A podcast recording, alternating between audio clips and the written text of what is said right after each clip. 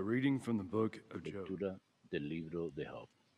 Job spoke, saying, Habló Job diciendo, Is not man's life el hombre está en la tierra cumpliendo un servicio.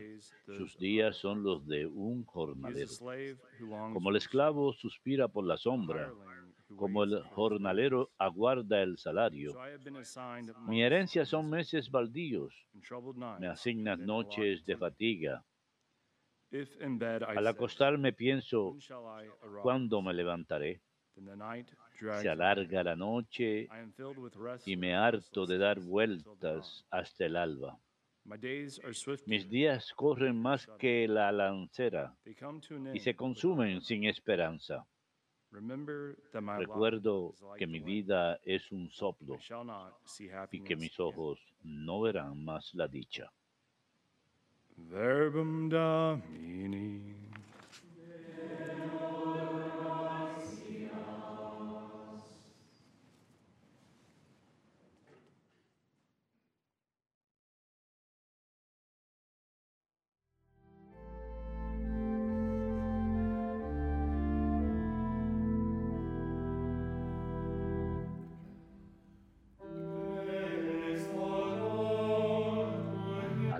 Al Señor que sana los corazones destrozados.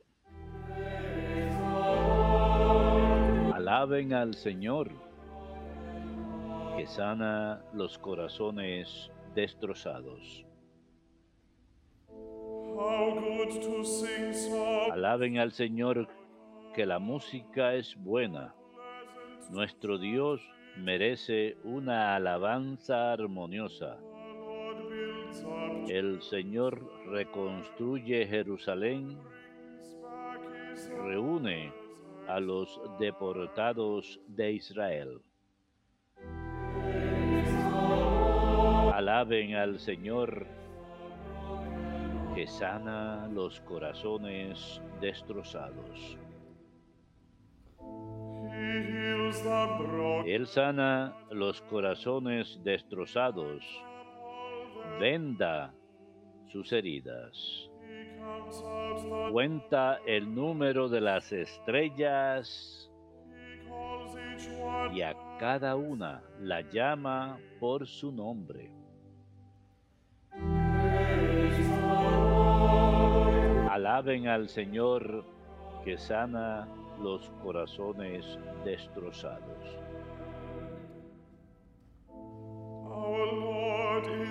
Nuestro Dios es grande y poderoso. Su sabiduría no tiene medida. El Señor sostiene a los humildes, humilla hasta el polvo a los malvados.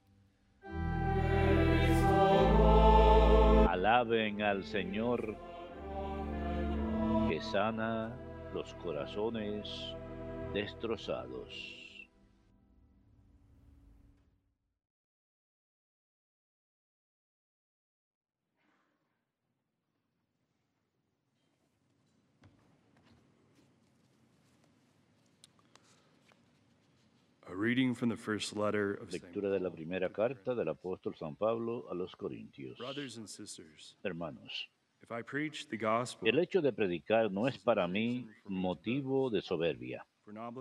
No tengo más remedio, y hay de mí si no anuncio el Evangelio. Si yo lo hiciera por mi propio gusto, eso mismo sería mi paga. Pero si lo hago a pesar mío, es que me han encargado este oficio. Entonces, ¿cuál es la paga? Precisamente dar a conocer el Evangelio, anunciándolo de balde, sin usar el derecho que me da la predicación de esta buena noticia. Me he hecho débil con los débiles para ganar a los débiles. Me he hecho. Todo a todos para ganar, sea como sea, algunos. Y todo, y hago todo esto por el Evangelio, para participar yo también de sus bienes. Verbum Domini.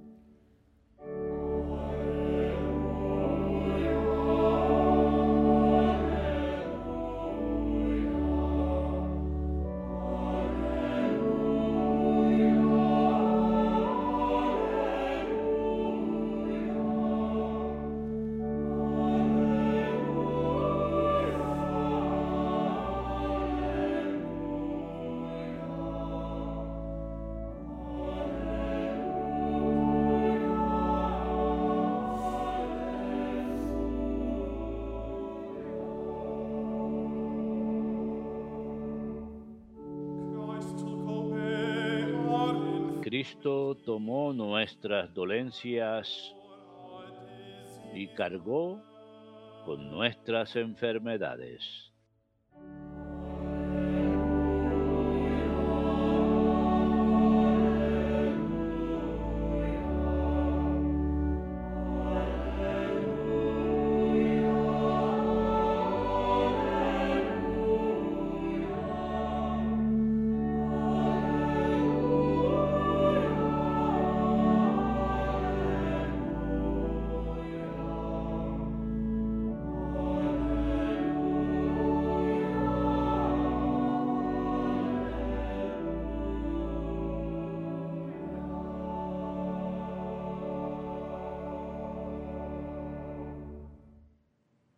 Dominus vobiscum.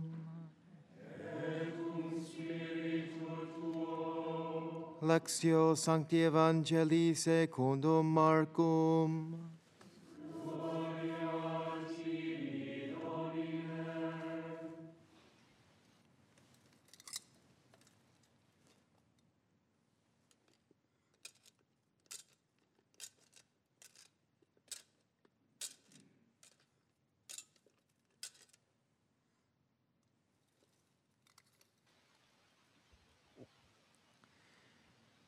En aquel tiempo, al salir Jesús de la sinagoga, fue con Santiago y Juan a casa de Simón y Andrés. Simon's mother-in-law La suegra de Simón estaba en cama con fiebre y se lo dijeron. Jesús se acercó, la cogió de la mano y la levantó. Then the fever left her. Se le pasó la fiebre y se puso a servirles. Al anochecer, cuando se puso el sol, le llevaron todos los enfermos y poseídos. La población entera se agolpaba a la puerta. Curó a muchos enfermos de diversos males y expulsó muchos demonios. Y como los demonios no lo conocían, no les permitía hablar.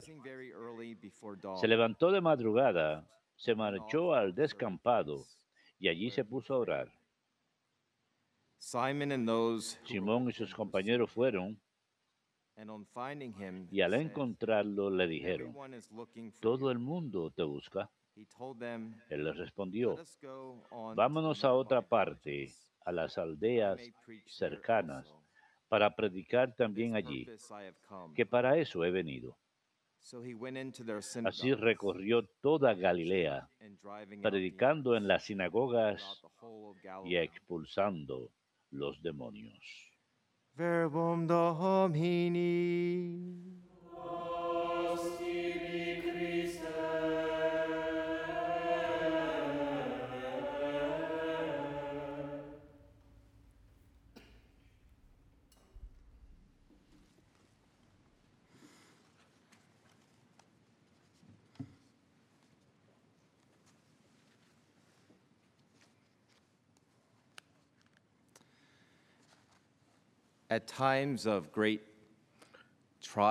En distress, momentos de gran tribulación y perturbación, nos podemos preguntar, ¿dónde está el Señor? Me? ¿Me ha abandonado? ¿Nos ha abandonado? Empezamos a hacernos las preguntas más grandes de la existencia humana.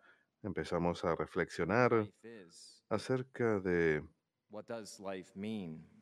cuándo comienza la vida, ¿Qué es la vida? de qué se trata la vida, por qué existe el mal en este mundo.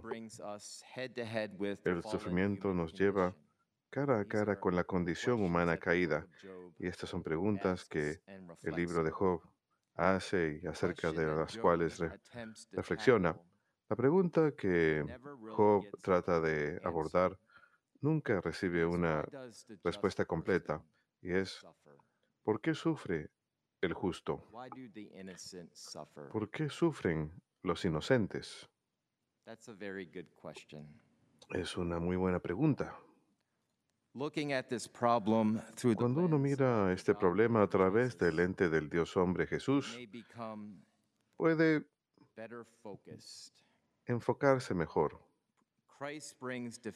Cristo Trae significado definitivo y claridad a la totalidad de las escrituras. Cuando miramos el Antiguo Testamento a través del lente de Cristo en su revelación definitiva, todo empieza a cobrar sentido más claro. Jesucristo responde las preguntas de Job, no sencillamente al dialogar, sino en la forma de su vida, en la forma de la vida de Jesús. O sea, Él es el inocente, Él es el perfecto, perfectamente inocente, sin mancha. El libro de Job termina y las preguntas de Job y su conundro se responden en la pasión, muerte y resurrección del Señor Jesús. ¿Y qué dice esto acerca de nuestras vidas, acerca de nuestra condición humana presente? ¿Es la vida, muerte y resurrección de Jesucristo el ente a través del cual miramos nuestra existencia? Todo en nuestra existencia, nuestra vida, nuestros propios problemas, nuestro propio dolor, nuestras propias alegrías. Es el lente a través del cual miramos la vida. Para la mayoría de las personas, una de las peores experiencias en la vida es sentirse solos. Santa Teresa de Calcuta dijo que la soledad es la lepra del mundo moderno.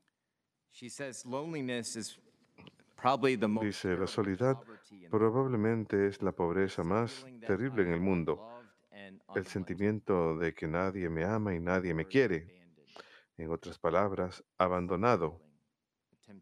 Es un sentimiento, una tentación de que no somos amados, de que no somos queridos, de que estamos abandonados. La Madre Teresa dice, podemos curar las enfermedades físicas con medicina, pero la única cura para la soledad, la desesperanza y la desesperanza es que el amor, el amor encarnado, Jesús. La única cura para la soledad y la desesperanza es el amor. Inyectar amor, en cierto sentido, todo en la vida está ahí en esa cruz, la cruz de Jesús. La soledad puede ser peor que cualquier dolor físico, sentirse aislado y solo, como si uno fuese la única persona. Nadie más sabe por lo que estoy pasando sino yo. ¿Acaso no es esa la tentación? Una letanía que pasa por cada una de nuestras mentes y corazones en algún momento en nuestras vidas. Nadie sabe por lo que estoy pasando.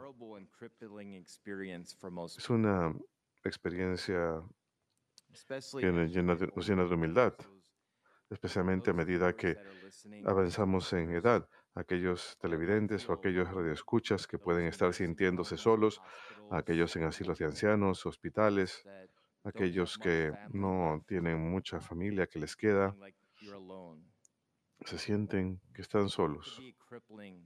Puede ser terrible para la mayoría de las personas. Cuando llegan a saber, cuando llegamos a saber que no estamos solos, se nos prende el foco. Y es una experiencia gradual. Es el don de la fe. Y ese peso que sentimos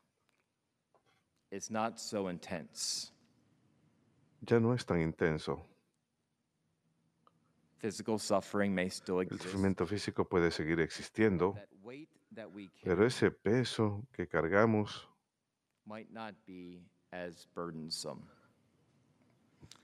deja de ser tan pesado. No significa que el sufrimiento desaparezca. El eye, sufrimiento se puede mirar a través de un lente diferente y recibe un significado diferente, una perspectiva diferente cuando es mirado a través de la vida, resurrección, ascensión, e incluso el descenso del Espíritu Santo sobre los apóstoles y cada uno de nosotros. Our Lord was not born to take away Nuestro Señor no nació para quitar el sufrimiento, sino para transformarlo e incluso asumirlo sobre su persona, e incluso puede decir para aceptarlo. Él estuvo en la cruz, fue clavado a una cruz.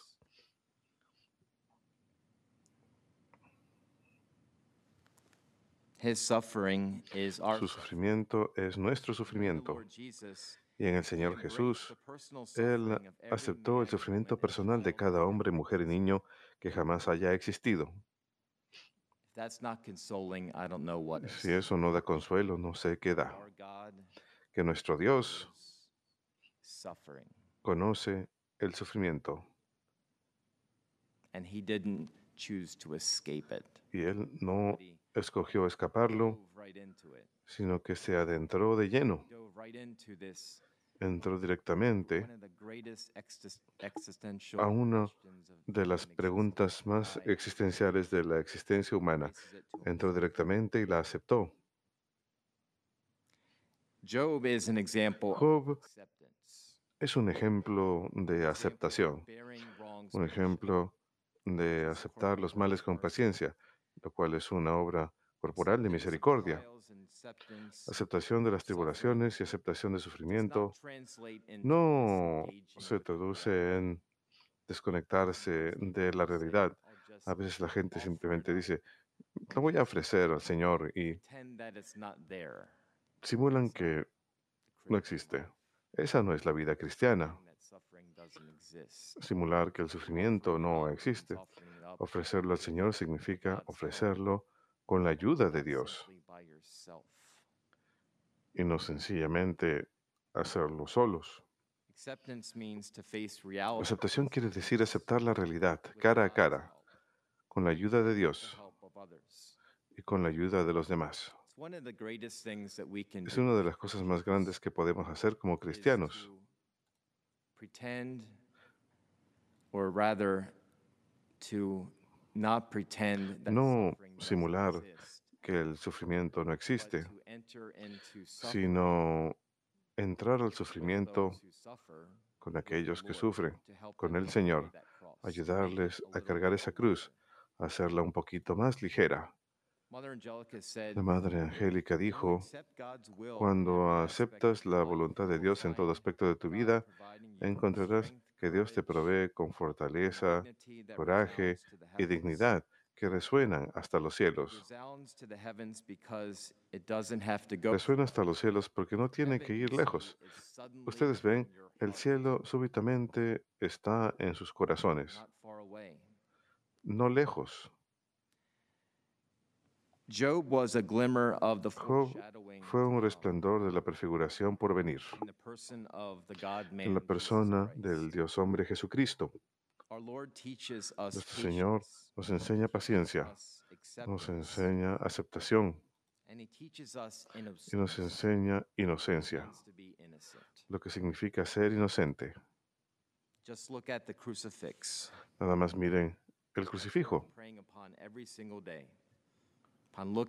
Vale la pena rezar ante él cada día, mirando and al crucifijo. yourself, "Is haciéndonos la pregunta, ¿Es ese hombre culpable? cross?" ¿Ese hombre en la cruz? No, No, ese hombre no es culpable. Ese hombre es perfectamente inocente, perfectamente inocente. Sin embargo, voluntariamente Decidió aceptar nuestras cargas, nuestras culpas, nuestras vergüenzas, nuestro peca- nuestros pecados, y los colgó en la cruz como una oveja llevada al matadero. Hay preguntas genuinas y respuestas genuinas al sufrimiento humano, la revelación divina en la iglesia tiene grandes respuestas. Los santos nos proponen grandes respuestas, pero quizás incluso más grande que estas respuestas puede ser la simpatía y empatía personal mostrada a las personas que sufren.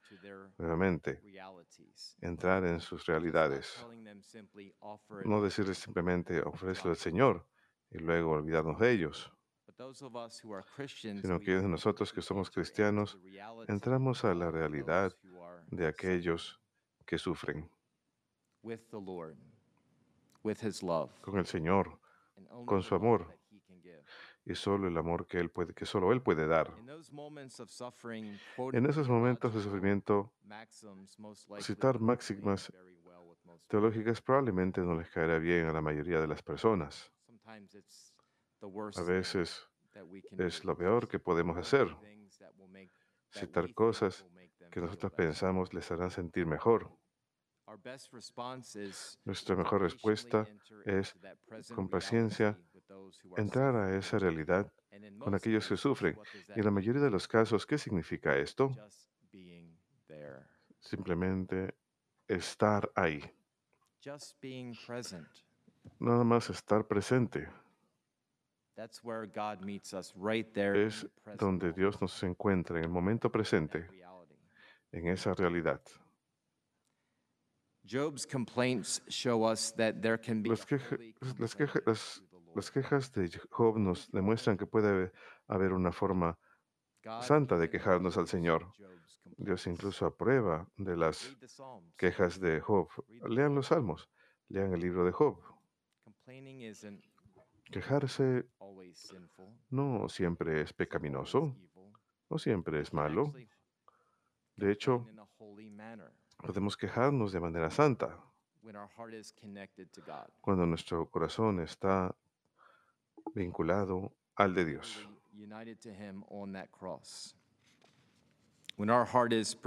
Unidos a Él en esa cruz. Cuando nuestro corazón busca a Dios que nos está buscando activamente a cada uno de nosotros. Job nos muestra la primacía de la oración, esa comunicación con Dios, a quien le importamos y quien no nos abandona. Nuevamente, Dios es un Padre que cumple sus promesas. Es un Padre que no nos abandona. Y a medida que la iglesia se acerca a este santo tiempo de cuaresma en unas semanas, quizás nos convendría meditar las maneras concretas en que podemos hacer de la oración el centro de nuestra vida diaria. La oración no debe ser un pensamiento secundario, como diciendo, ah, tengo que cumplir con mis oraciones el día de hoy. ¿De veras? Nada más por cumplir. ¿Van a rezar el día de hoy? La oración no debe ser algo que uno simplemente busque un momento de hacerlo en el día, sino que debe ser el centro de la vida de uno. Todo en la vida de uno debe girar en torno a la oración. La oración se trata de hacer espacio para Dios para que sea el centro de nuestro día. Estas siguientes semanas, a medida que nos acercamos a Cuaresma, quizás piensen acerca de qué tipo de resoluciones necesitan hacer, necesitamos hacer para que la oración sea el centro absoluto de nuestras vidas. No solamente para buscarle un espacio, sino para darle todo a Dios primero. Primero que nada, lo primero que hagan cuando se levanten por la mañana es darle gracias a Dios. Y a lo largo del día, lo último que hagan antes de dormir, decir un simple acto de contrición. Señor, ten piedad. Cristo, ten piedad. Señor, ten piedad. Antes de dormir. Están casados, hacerlo juntos, como pareja. Es algo hermoso cuando las parejas ir a dormir o antes o al momento de levantarse en la mañana, darle gracias a Dios. Es lo que realmente nos une, la oración. ¿Y cómo ha de lucir eso? Va a lucir diferente para cada uno de nosotros. Puede que luzca igual para aquellos de nosotros que estamos en la vida consagrada, But how might that translate into Pero-? ¿Cómo se traduce eso a la vida cotidiana? La oración hace la diferencia. Don't make it an ethic, cuando no lo, no lo convertimos en un pensamiento secundario, sino lo hacemos el centro mismo de nuestras vidas.